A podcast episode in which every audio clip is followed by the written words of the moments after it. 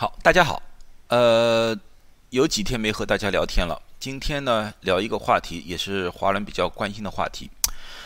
这段时间呢，整个美国，包括一些华人聚居的地方啊，洛杉矶也好，啊，湾区也好，案例一下子大幅度增加。嗯，虽然呢，医疗资源还没有达到完全的饱和，可是呢，大家呢开始又一波的惊慌。在这个阶段呢，我也看了很多资料，其中有一个有些资料呢，让我感到非常非常的困惑。所以呢，今天呢，我特意做一个针对华人的啊，特别华人保健的这个视频，希望对大家有点启发，有点提示，也希望对大家有点帮助。啊，看完之后，如果说你们觉得有不同意见的话，我希望讨论。可是我希望任何的讨论都是比较理性的啊，从医学角度来讨论这个问题。看看这些数据，第一个数据是我旧金山，旧金山这两个表格是同时我做，在旧金山亚裔的得病率是百分之十一点五，就是四千五百九十人里面，大概百分之十一点五的人是亚洲人。然而，在旧金山死亡一共死亡了五十个人，可是在这五十人里面，二十三人就是差不多一半是亚裔。这个比例完全不成比例。那么我可能说这个是一个小概率事件，因为这只是一个城市，其他地方可能不一样。好，我再去看看南湾，南湾也出现了同样的现象，六千两百九十八人确诊，这里面百分之十二点九是亚裔。然而死亡的一百六十六人里面，百分之三十五点三十三点一的是亚裔，也就是说完全不成比例。这么你要说又是一个小城市，还不能代表问题。好，我们就找加州去。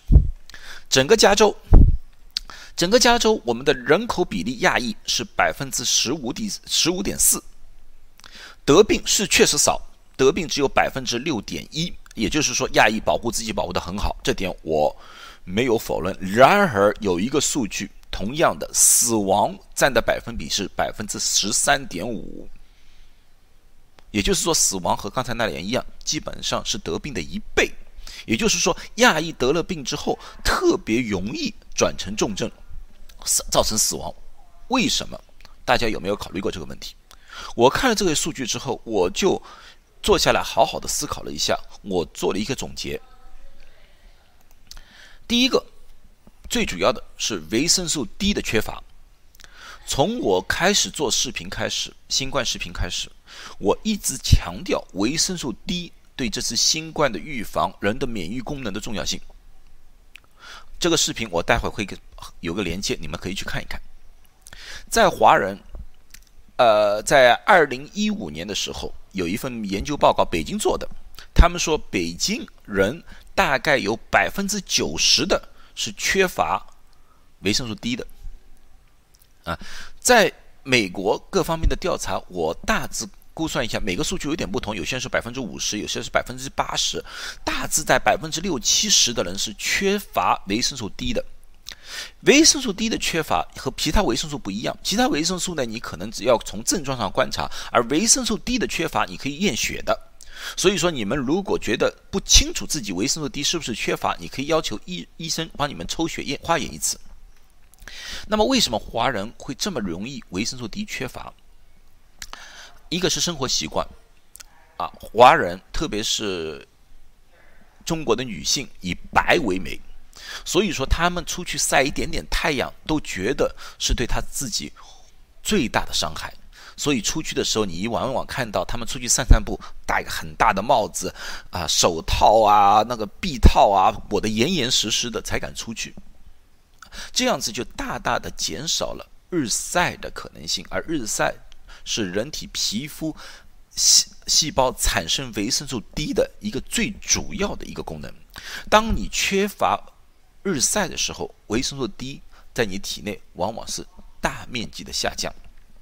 当维生素 D 的下降的时候，什么问题？就是你的免疫功能也会受到影响。啊，第二个就是华人有很多人啊讲究素食主义，很可惜，从食物当中。得到的维生素 D 都是从动物来的，像鱼啊、肉之类的。素食里面维生素 D 是非常少的，这样子又减少了维生素 D 的得到的量。在这两个因素相加之后啊，再加上中国人很多人办公室里面做工啊，在外面过中国的时间少啊，这个维生素 D 的含量是大幅度的减少啊。在这里我并不是推销让你们吃维生素 D 的药啊，我还是相信自然得到的维生素 D 比口服的要好好多，所以我还希望大家能适当的啊晒一晒，不要全部晒晒一晒。那么有些人问我台涂防晒霜。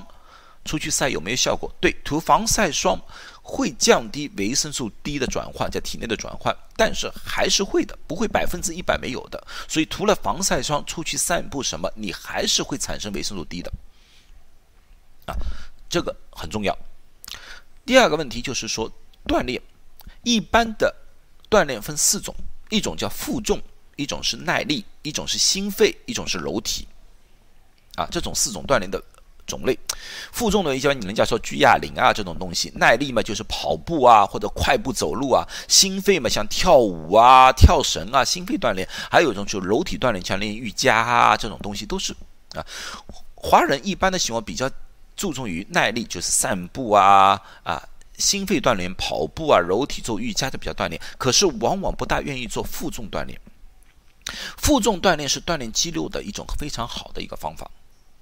啊，可是大家呢都非常担心，用了负负重锻炼之后呢，就会变成广东话叫打这楼啊，啊，就是那个那个肌肉太发达的那种人呢，啊，他们可能就就担心这种特别女性啊。其实呢，这是对负重锻炼的一种误解。负重锻炼，如果你用一个举一个非常重的重量，反来几次，这个可能会增加那个肌肉的粗度。就会你会变成那个肌肉会变得比较肥大，可是如果你用轻的重量反复练的话，你的肌肉不但不会变得非常粗壮，反而呢会把肌肉变得非常纤细。这样子的话呢，就使你的体态啊显得非常好。所以负重锻炼是需要的，只是不需要用非常重的哑铃去锻锻锻炼啊。这样子情况之下呢。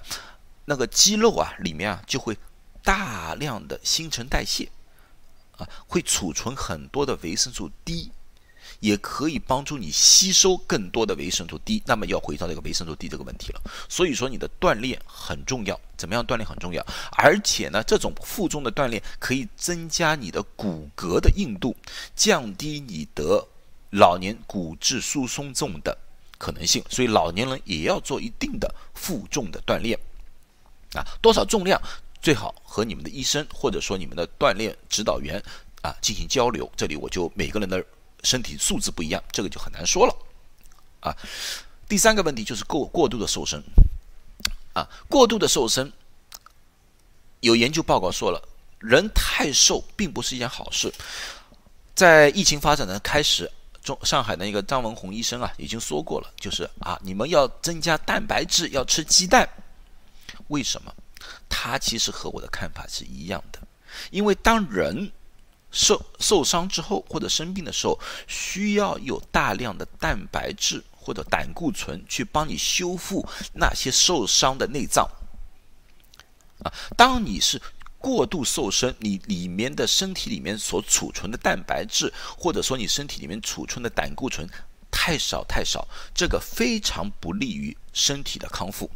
那么你怎么知道是自己过于瘦了或者过于胖了？那么你要去找一个身体质量指数，英文叫 BMI，啊，这个怎么计算？在网上有很多的方程式，你把自己的体重、身高打入，它就可以告诉你你属于哪一种。所以说，千万千万不要过度的追求瘦啊！虽然说千金难买老来瘦，可是瘦一定要瘦的健康，一定要瘦的。要有节制，过瘦对任何疾病的康复，这都是不利的。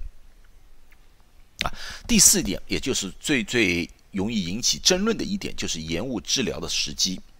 很多华人，我在群里面，很多人都说我不愿意去看医生，太危险了，看医生就会被感染，啊，看医生可能就去死一次，啊，对吗？有一定的道理，可是现在美国好多都是视频上面的诊断，啊，网络诊断，在某种程度上就会降降低很大的风险。你完全可以和医生去谈一谈，不要道听途说某一种治疗的方法。啊，也有人说啊，中国现在防治的很好，那么中国的治疗的方法一定会很好，那么我就按中国的方法去治疗，可不可以？可以。可是你别忘了，你一定要找一个正规的医生，不要去人家说啊这个药有效就拼命吃那些药，也不确诊，也没有任何的一个诊断，就自己怀疑自己新冠乱吃药，你往往把自己给身体给弄垮了，因为药。不管是中药还是西药，是药三分毒。如果说你盲目的吃那些药去做些预防，就像那个羟氯喹一样，羟氯喹现在反反复复，大家也看到了，是有所好，有说不好啊。可是我知道羟氯喹这个药物，哪怕有好，对有些人还是有害的。你到底是属于哪个人群，我不知道。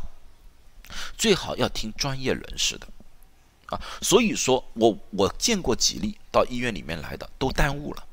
我说你们为什么不早一点来，早点看啊？我害怕得。可是我说你这个情况，如果你早一点来的话，我早一点帮你，让你呼吸氧气的话，病情不会严重到这个程度。